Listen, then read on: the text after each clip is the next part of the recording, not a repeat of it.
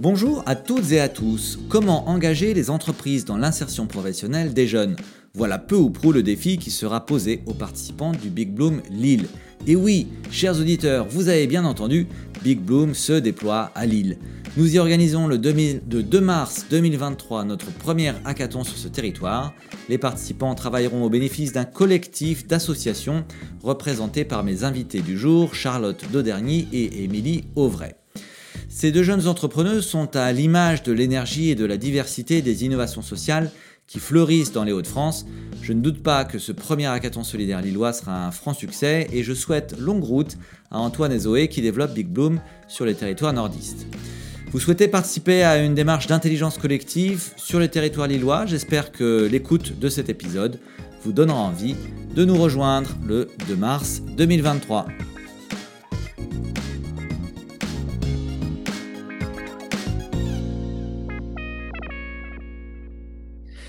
Bonjour à toutes et à tous, bienvenue sur ce nouvel épisode du podcast By Doing Good, le podcast de l'innovation sociale raconté par ceux qui la font. Aujourd'hui, nous sommes à Lille, les amis, et j'ai le plaisir euh, d'être avec Émilie Auvray et Charlotte Dauderny. Bonjour Émilie. bonjour Yvan. Et bonjour Charlotte. Bonjour. Alors, euh, on va passer une petite demi-heure euh, ensemble. C'est la première fois, on est très euh, très content de, faire cet épisode parce que on le fait à l'occasion du premier Big Bloom Lille. On a, été, on a fait des événements des hackathons solidaires dans un certain nombre de, grandes villes en France et, dans le monde, mais c'est la première fois qu'on a cet événement organisé in situ à Lille. Et vous dirigez les associations qui vont être bénéficiaires de cet événement. Donc, Charlotte Doderny, tu t'occupes de l'association Croisons le Fer et Émilie, tu t'occupes de Toi Demain. On va commencer peut-être par toi, Charlotte, si tu veux bien. Est-ce que tu aurais la gentillesse de nous raconter en quelques mots qui tu es, quel est ton parcours, euh, voilà, où est-ce que est-ce que tu en es dans la vie en fait, Charlotte, en quelques mots? Ah, moi, je suis en chemin. Euh, alors, j'ai 46 ans, j'ai euh, j'ai commencé, enfin, j'ai 20 ans d'expérience en entreprise. ce que je dis souvent, c'est que je me suis peut-être perdu un peu dans, dans, mon parcours et j'ai fait des choses que j'aimais pas forcément, à savoir du développement commercial, j'ai fait du, du, du, web marketing, euh, voilà, des, des, des, choses intéressantes mais, mais qui m'ont jamais vraiment nourri. Et puis, euh, comme beaucoup, euh, j'ai crise de la post-quarantaine plus confinement égale recherche de sens. Donc, il y a plein de gens qui vont se reconnaître là-dedans. Et donc, fin 2020, j'ai quitté définitivement le monde de l'entreprise pour, euh, pour, voilà, pour mettre mes, mes compétences, euh, si humbles soient-elles, au service du, bien commun. Et c'est comme ça que j'ai euh, intégré l'association Croisons le Fer. D'accord. Alors j'imagine que quand même dans ton parcours, parce qu'effectivement, comme tu le dis, Charlotte, tu n'es pas la seule à faire ce genre d'évolution personnelle. J'imagine qu'il y a quand même des éléments qui se retrouvent. En fait, tu n'as pas complètement fermé un chapitre et réouvert un autre. J'imagine qu'il y a quand même une forme de continuité. Oui. Euh, oui, oui, parce qu'en effet, déjà, les, gens dans l'entreprise aujourd'hui sont davantage engagés, enfin de plus en plus engagés. Donc euh, l'engagement, il est partout. C'est pas, euh, pas deux mondes vraiment clos. Et puis ce qu'on apprend en entreprise, à savoir le, faire ensemble, la, construction de projets, l'importance de bien communiquer, sont des, éléments clés aujourd'hui pour, travailler sur l'engagement. Euh, donc en effet, je ne repars pas de zéro. Euh, c'est juste en effet les, acteurs que je vois au quotidien qui sont euh, un, peu différents et, souvent plus inspirants.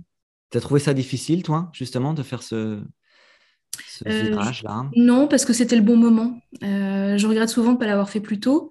Mais, euh, mais je me dis qu'il n'y a, pas de, a pas de hasard. Et si je l'ai fait, c'est que justement, c'était euh, le moment. J'étais suffisamment mûre, sûre de moi, euh, suffisamment en colère aussi pour, pour franchir le cap. Et puis, on est aussi dans un pays qui permet de faire des, des, des transitions sans que ce soit trop, trop douloureux. Donc, j'ai été accompagnée. voilà, j'avais un petit réseau aussi. Donc, c'est on ne peut pas dire que ça a été difficile. Une dernière question là-dessus, juste. Quel conseil est-ce que tu donnerais à quelqu'un qui se poserait des questions, serait en entreprise et en charge de sens Quel conseil est-ce que tu lui donnerais? Eh ben, moi, je, en fait, je me suis rendu compte à quel point c'était facile de parler aux autres. En fait, j'ai noué beaucoup de contacts sur les réseaux sociaux. J'ai vu des gens qui avaient des parcours qui m'intéressaient.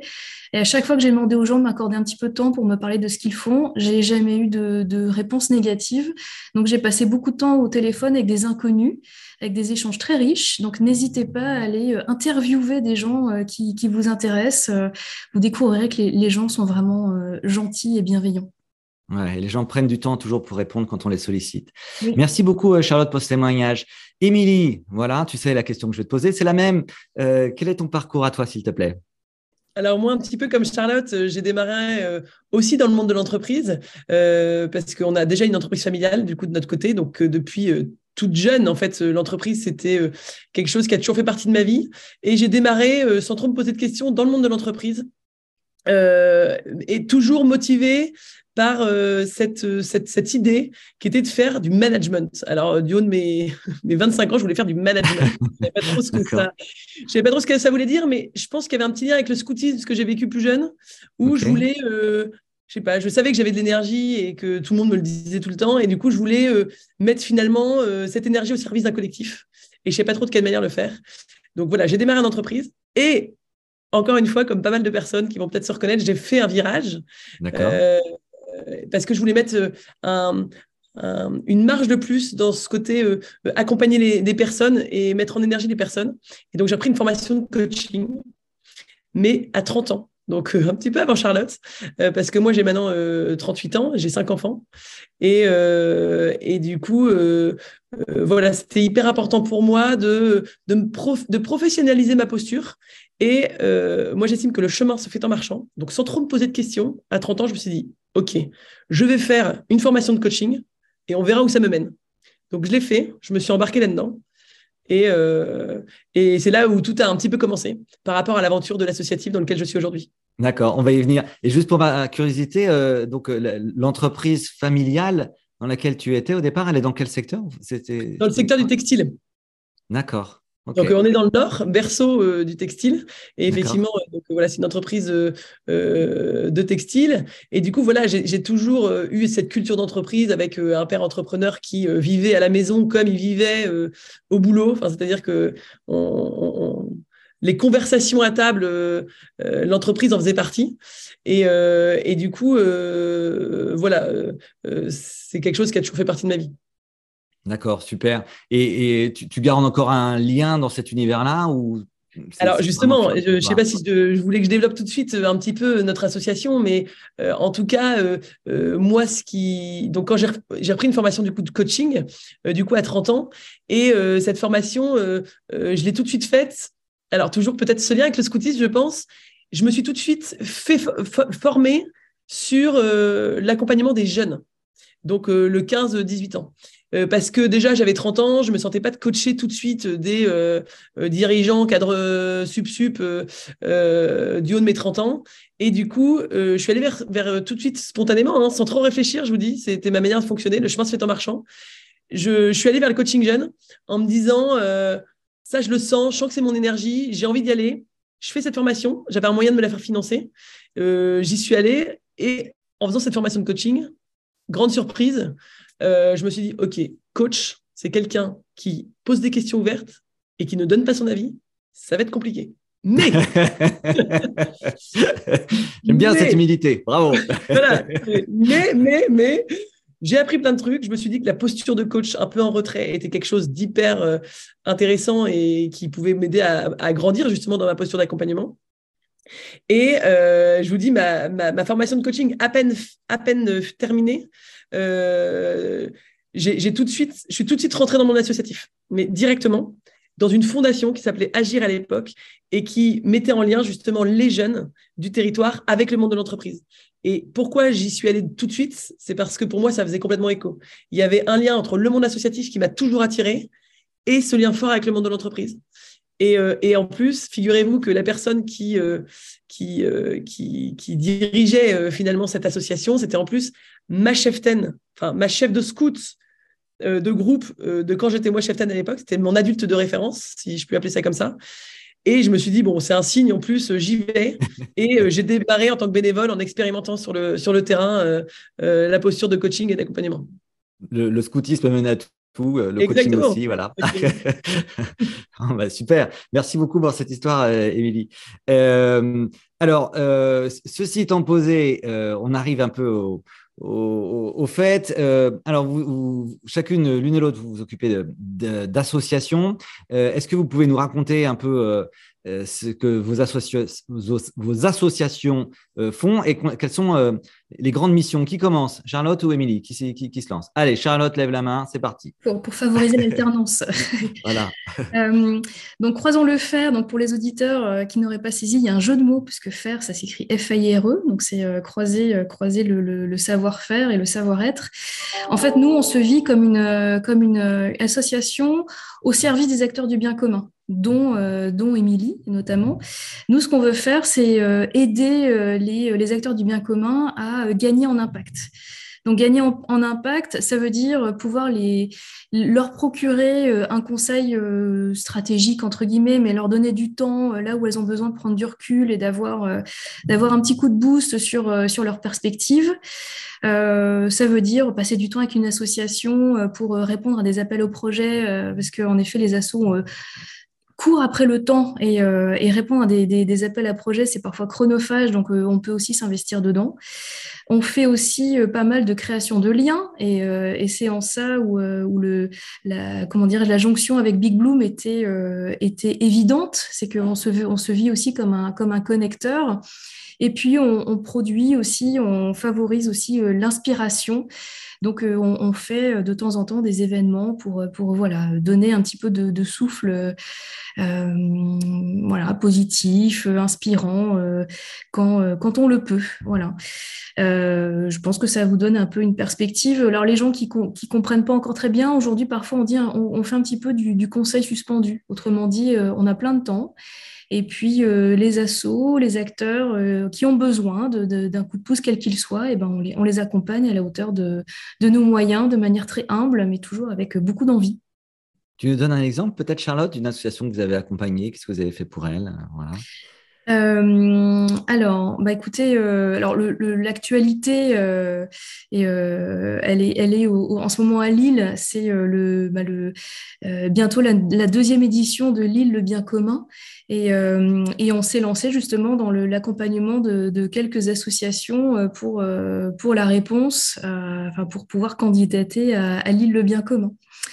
Donc, euh, on n'a pas eu la chance d'accompagner Toi Demain, mais on en a accompagné d'autres euh, et, c'est un bon exercice parce qu'en effet, euh, c'est encore une fois, il faut, savoir rentrer dans un, cadre demandé, savoir se présenter. Présenter un projet, c'est pas toujours instinctif. Et donc, passer ce temps-là sur la présentation, la clarté du projet, c'est une vraie valeur ajoutée qu'on est, est heureux d'apporter. Est-ce que tu peux nous donner peut-être que quelques éléments euh, chiffrés, euh, je sais pas quoi, pas comment ça fonctionne chez toi, nombre de projets que vous avez accompagnés peut-être ou je sais pas quoi. Ah, c'est difficile parce qu'en fait il y a, des, projets tellement de, de, nature différente. Alors on sait qu'on doit travailler justement sur notre mesure d'impact. C'est quelque chose qui est très fort. Croisons le fer est encore jeune puisque finalement ça a été créé en 2020 et moi je l'ai rejoint l'année dernière. Euh, donc ouais, je sais pas, qu'est-ce que je peux vous dire? Bah, plusieurs, plusieurs dizaines de, projets accompagnés. Euh, euh, ouais, on, a travaillé aussi, on a accompagné la, la, la c'est pas un secret, euh, on a, on a accompagné la, création de la, monnaie interentreprise dans la métropole lilloise. Alors, ils n'ont pas eu besoin de nous pour le, monter le projet, mais voilà, on a eu plaisir de les accompagner aussi sur, sur le, le, comment dirais-je, la phase de, de, communication finale. Donc, c'est des gros projets qu'on est heureux d'avoir accompagnés. Mais ça peut être aussi la mise en relation de deux assos qui, qui, devraient se parler, ça prend une heure, mais ça fait partie aussi des, petites choses qu'on fait. Voilà. D'accord. Donc là, en l'occurrence, c'est une sorte de monnaie locale, c'est ça euh? Ouais, monnaie locale interentreprise. D'accord. c'est un peu un, des sujets de la transition aujourd'hui, c'est la création de valeur. Elle doit aussi passer par le local. Et la monnaie locale fait partie euh, de, des, leviers d'action pour aller euh, euh, booster la valeur aussi des échanges entre, entre acteurs proches. D'accord.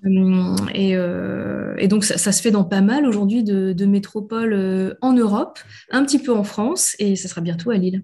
D'accord. Ok, super. Et c'est quoi donc vous votre modèle économique croisant le fer? Comment ça fonctionne? En fait, vous, facturez de la prestation Vous êtes sur subvention publique Comment ça fonctionne?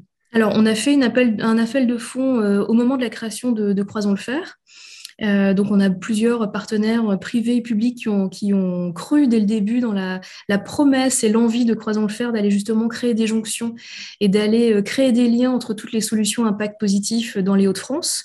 Euh, conviction qu'en effet, il est nécessaire de plus en plus que les solutions euh, se parlent et aussi partagent leur savoir-faire, parce qu'on va on n'a on pas d'autre choix que d'être que de plus en plus efficace. Donc, au, plus les solutions euh, collaboreront et plus on, on adressera tous les enjeux euh, sociaux, euh, économiques euh, et, et, environnementaux en fait de la région. Donc on a été soutenu assez vite et aujourd'hui justement, c'est très justement amené de ta part, en tout cas très bien perçu, c'est qu'en effet oui, on, on, cherche un modèle économique pour pouvoir aller facturer des prestations, notamment aux entreprises qui cherchent aujourd'hui à s'engager davantage dans leur territoire local euh, et, donc aller chercher quelques, quelques menus monnaies euh, du côté entreprise pour pouvoir derrière justement avoir ce conseil gratuit euh, du côté des associations. D'accord. Merci beaucoup Charlotte, c'est très clair. Émilie, toi demain, donc c'est le nom de ton association, qu'est-ce que c'est? Alors toi demain, nous on a cette mission d'accompagner les jeunes dans leur orientation et l'identification de leurs talents. Alors pour écoutez bien, leur permettre d'être en confiance, responsable et heureux. C'est la grande mission la grande étoile qu'on s'est fixée. Et en fait, finalement, euh, notre clé d'entrée, c'est vraiment ce fameux stage d'observation obligatoire en classe de troisième d'une semaine. Concrètement, euh, bah, toujours ce lien avec le monde de l'entreprise. Euh, en fait, euh, c'est la première, en fait, c'est la première rencontre des jeunes avec le monde de l'entreprise. Et en fait, cette, expérience, elle est bien plus importante que ce qu'on croit, euh, parce que il y a vraiment un fossé qui se creuse tout de suite entre les jeunes qui ont un réseau et ceux qui n'en ont pas. Ceux qui ont un réseau, alors ils ont effectivement euh, la chance de pouvoir avoir facilement, alors plus ou moins facilement, parce que c'est pas toujours simple, même quand on a un, réseau de trouver un stage de troisième. Mais en tout cas, ils ont l'opportunité plus facilement de, trouver un stage en entreprise. Et, les jeunes qui n'ont pas de réseau, bah, voilà, le, fossé se creuse et, eux, ils vont, euh, ils restent dans leur quartier euh, et le champ des possibles leur est moins ouvert. Donc nous, notre volonté, c'est vraiment de, de, permettre à, tous les jeunes euh, d'accéder à ce stage de qualité en entreprise. Et concrètement, ça se traduit par une semaine, 15 à 20 jeunes dans une entreprise. Et toute la semaine, ces jeunes, ils sont accompagnés par deux coachs qui sont formés à notre association, à notre pédagogie. Et euh, toute la semaine, on a un programme qui est préétabli et qui est souple, bien évidemment, et qu'on modèle en fonction de chaque entreprise. Mais en tout cas, on crée des interactions avec des collaborateurs. Et du coup, des, collaborateurs sont mobilisés pour des temps de 1 heure à, à 2 heures max. Et du coup, c'est des temps d'échange qualitatifs qu'ils ont avec les jeunes. Et nous, tout le reste du temps, on est en atelier avec les jeunes et on travaille la connaissance de soi, l'orientation, euh, le pitch à l'oral, pour justement euh, euh, permettre aux jeunes de, prendre conscience de leur non-verbal et, voilà, euh, commencer à défricher tous ces sujets-là. Et les jeunes sont aussi acteurs parce qu'ils ils, planchent sur un projet qui présente à un jury de collaborateurs en fin de semaine. Et du coup, finalement, ce stage, pour nous, c'est un peu un prétexte, finalement, pour permettre aux jeunes de, de, de faire grandir leur estime d'eux-mêmes à travers ce stage pour être sûr de comprendre, donc euh, le stage de, troisième, donc comme tu dis, il est effectivement obligatoire. Donc si je comprends bien, euh, le jeune, son stage de troisième, au lieu de le passer dans une seule entreprise, il le fait avec vous et en fait, vous utilisez ce temps-là pour aussi euh, leur, les former sur des choses différentes de ce qu'ils voient habituellement en classe. Est-ce que c'est ça? Alors, ce fameux jeune, donc effectivement, il va dans une entreprise, sauf que lieu d'être tout seul derrière un bureau à regarder quelqu'un il est concrètement avec d'autres jeunes de son âge. Euh, idéalement, alors notre, rêve, c'est quand on arrive à, créer un vrai groupe avec de la vraie mixité, jeunes enfants de collaborateurs et jeunes sans réseau. Ça, c'est hyper riche et ça, c'est vraiment notre ADN et, on y tient énormément à ça euh, parce qu'il se passe beaucoup de choses, euh, même en termes humains et d'apprentissage, en termes d'expérience de vie tout simplement, quand il y a une vraie mixité qui se vit. et du coup, ce jeune, il est avec un groupe de 15 dans une entreprise et il a deux coachs un peu finalement, comme si c'était des coachs d'orientation, qui sont euh, avec lui euh, toute la semaine aussi.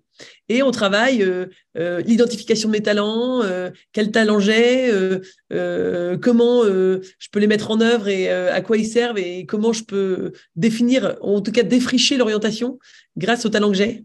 et c'est ça qui est important pour nous. Et, surtout, voilà, il, est acteur de sa semaine. parce que il, planche vraiment sur un projet en lien avec l'entreprise qui présente lors du grand oral un petit peu le dernier jour. Et, et pour nous, c'est on est on est toujours hyper fiers de, de, de, de ce ce, dernier jour, en fait, parce que souvent, la courbe de, de l'accompagnateur, c'est premier jour, OK, le groupe, ça va. Deuxième jour, c'est oh, ça va être chaud. Troisième jour, on se dit, ah, il y a quelque chose qui se passe, on crée un lien avec eux. Quatrième jour, c'est bon, euh, ils s'y mettent. Et cinquième jour, euh, apothéose, euh, ça y est, on a réussi à les amener, on voulait les amener. Ils ont tous réussi à pitcher devant les collaborateurs. Ils ont osé, ils ont osé cet exercice qui est pas simple ni pour eux ni pour nous finalement. Et, ça, ça apporte pour eux une fierté énorme. Et du coup, pour nous qui les avons accompagnés, c'est hyper satisfaisant. Vous accompagnez combien de jeunes? Alors, euh, nous, c'est que notre deuxième année aussi de création, un petit peu finalement comme Charlotte. Hein. On, suit un peu. Euh, première année, 250 jeunes l'an dernier, et cette année, on va en accompagner plus de 400. Ah ouais, ah ouais d'accord, c'est significatif. Hein. Euh, et, vous en êtes où dans votre histoire? C'est-à-dire, vous êtes un jeune projet, vous avez envie d'aller où là? Bah, on est un jeune projet, effectivement. On a démarré un petit peu avec les moyens du bord, à imprimer les livrets pédagogiques des jeunes au bureau de mon mari, euh, je l'ai relié le soir chez moi avant les stages. Euh, voilà, on a démarré euh, vraiment, voilà, bénévolement, un petit peu, voilà, en démarrage de projet, quoi, à, se faire entourer bien sûr de coachs pour être vraiment baqué sur notre programme pédagogique. C'était ça qui était important. Mais après, il y a une ou deux entreprises qui nous ont fait confiance au début, et c'est elles qui nous ont financé aussi. Euh, je peux surtout citer Kiabi, qui a été un des premiers à, nous faire confiance et à, nous accueillir chez eux. Et en fait, euh, euh, bah, grâce à ça, les autres nous font confiance, etc. Et, on, a pu, on a pu mettre en, place pas mal de stages. Et en fait, pour préciser, ça, c'est notre programme Stage Up. Donc, ça, c'est le, fameux, une fameuse réponse finalement au stage de troisième. Et on a un deuxième, une deuxième action qui s'appelle Boost Up, où là, c'est un peu le même principe, sauf que c'est dans, un établissement scolaire, toujours un groupe de 15 jeunes, et on fait venir en quelque sorte l'entreprise dans l'établissement scolaire. On a toujours les mêmes clés, mieux se connaître pour mieux s'orienter, en lien avec le monde de l'entreprise, pour ouvrir leur mindset, euh, pour ouvrir le mindset des jeunes au, champ des possibles qui est devant eux. Et, euh, et, du coup, euh, on, a une trentaine de stages euh, cette année qui vont se passer, donc une vingtaine, enfin une vingtaine de, enfin 32 stages très exactement, donc 20 boost up et 12 stage up. Et, euh, et, du coup, euh, l'idée, c'est de continuer à développer euh, l'association dans la Haute-France. On a peut-être des, relais qui vont, qui vont la développer à Nantes, à Reims, enfin dans les Champagnes-Ardennes.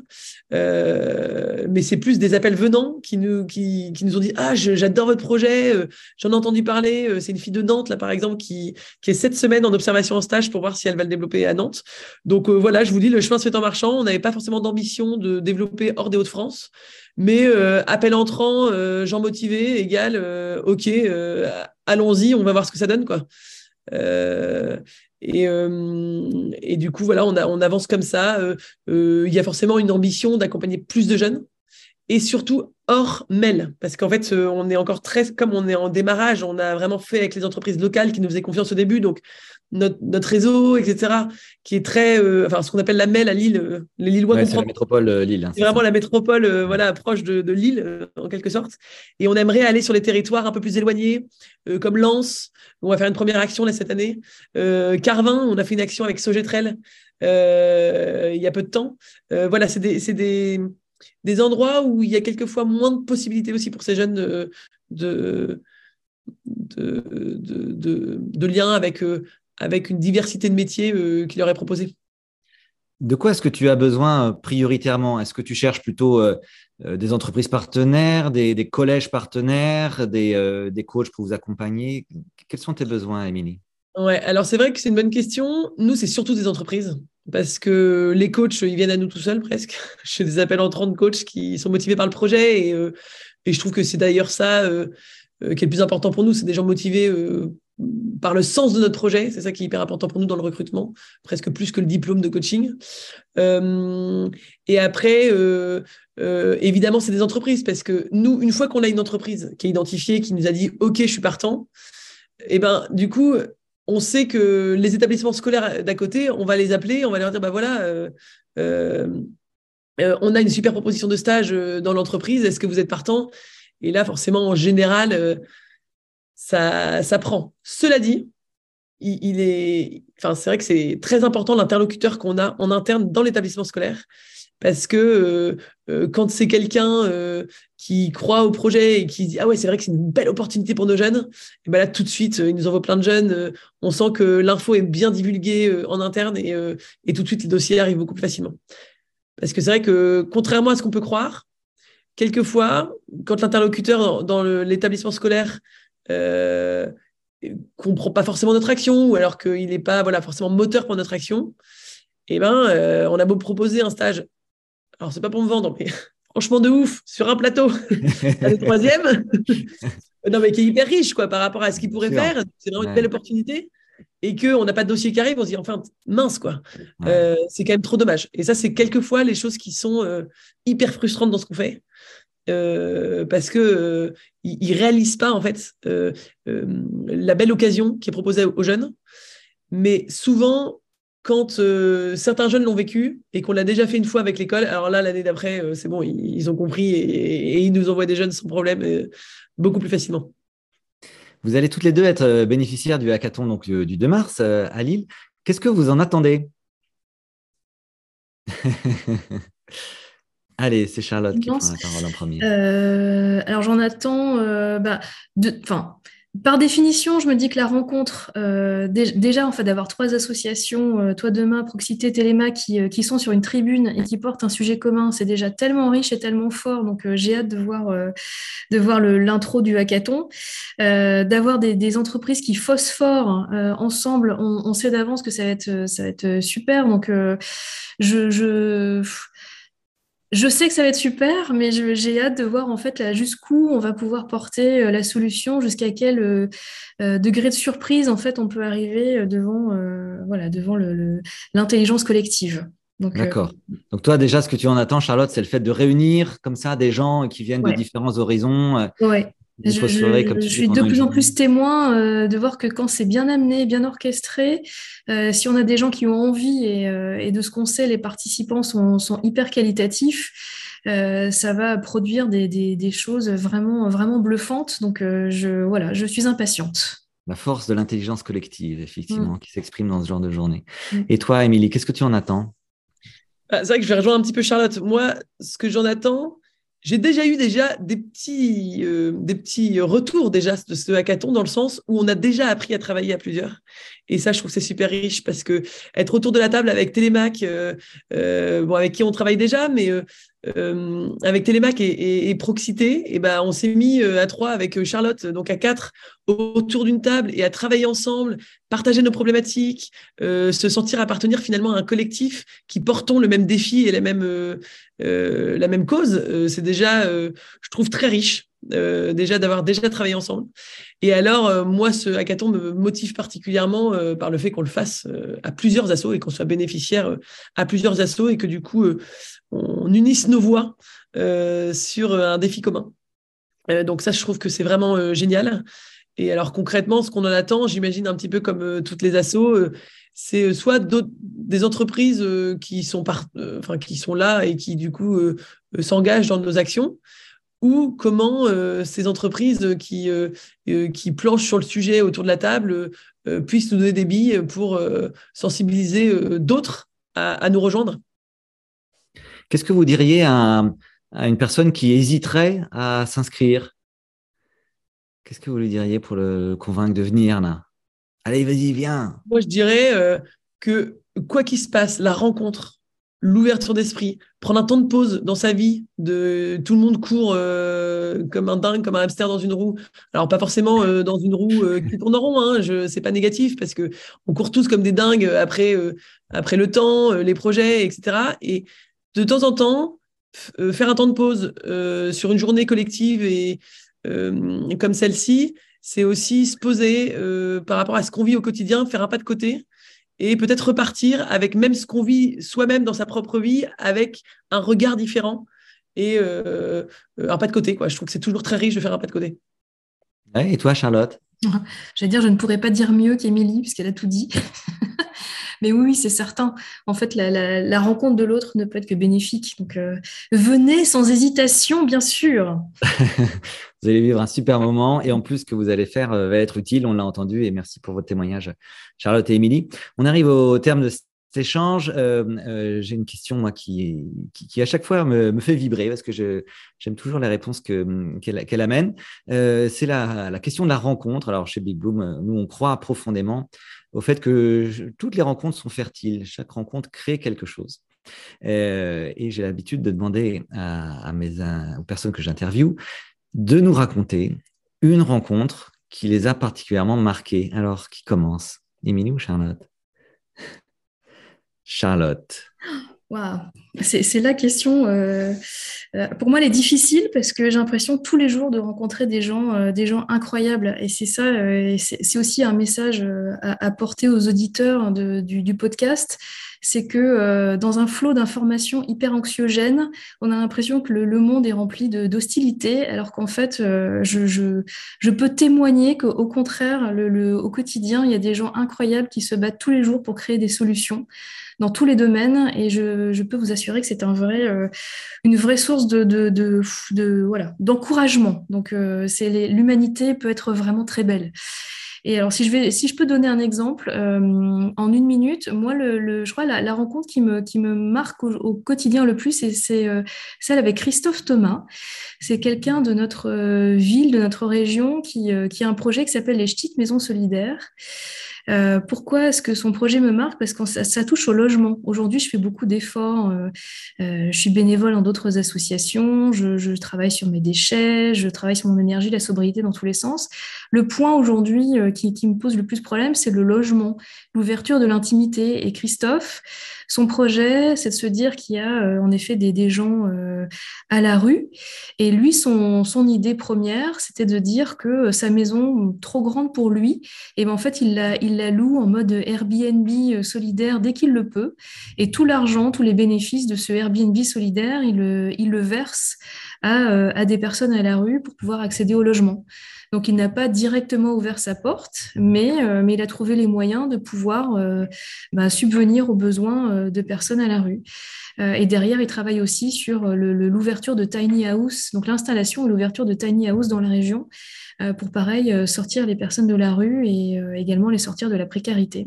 Donc voilà, Christophe, si tu m'écoutes, peut-être sache que tu m'inspires. Super. Et toi, Émilie? Alors moi, c'est vrai que étant euh, baigné dans le monde associatif, euh, comme disait Charlotte, on a des très belles rencontres tout le temps. Euh, surtout que moi, je suis hébergé, enfin nos locaux en quelque sorte sont au Souffle du Nord, à la Soufflerie. Et pour ceux qui connaissent dans le Nord, bah, bah c'est une association qui aussi accueille plein d'associations. Donc forcément, moi, tous les jours, je vois plein d'associations différentes avec que des porteurs de projets qui croient à fond en ce qu'ils font et, et qui essayent de changer le monde. Donc forcément, c'est des rencontres inspirantes euh, quasi tous les jours. Euh, et après, euh, j'aurais peut-être envie de dire, par rapport à l'introduction de Charlotte tout à l'heure, c'est bah, j'ai rencontré aussi des personnes qui ont créé Obol. Obol, c'est une, je ne sais pas si c'est trop une association, ou en tout cas, ils ont créé le concept de la nuit du bien commun, qui, qui est une soirée un peu à l'américaine de levée de dons pour des bénéficiaires et c'est vrai que je trouve que c'est génial, non seulement euh, euh, pour les associations, parce que ça leur permet d'être mis en lumière et de récolter des fonds euh, pour faire grandir leurs projets. et ce que je trouve génial aussi, c'est que ça démocratise finalement le, le, finalement le comment dire le le, don, euh, parce que euh, moi j'ai 38 ans, euh, je pense que les gens, en tout cas de ma génération, je constate que on, a été peut-être moins sensibilisés, je ne sais pas, mais en tout cas, il y a les, les, les gens, j'ai cette impression qu'ils sont moins sensibles à, à, ce côté don, alors que c'était presque dans la culture de nos, de nos anciens. Et du coup, je trouve que voilà, ça redémocratise, ça remodernise cet appel au don. Et, euh, et c'est comme ça que, que je pense euh, euh, la société aussi, voilà, ça, rééquilibre pas mal de choses. Et je trouve que c'est vraiment une, un beau projet qui, a beaucoup de sens. Très bien. Eh bien. Merci beaucoup à toutes les deux. Émilie, Charlotte, on va donc dédier cet épisode à, Christophe Thomas et aux dirigeants de Obol, voilà, qui nous écoutent. En tout cas, merci beaucoup euh, pour votre témoignage très riche, vos parcours euh, extrêmement inspirants. Et à nouveau, on est vraiment ravis euh, de faire avec vous cet événement Big Bloom Lille le 2 mars. À très bientôt. Un grand merci. Au revoir. Merci.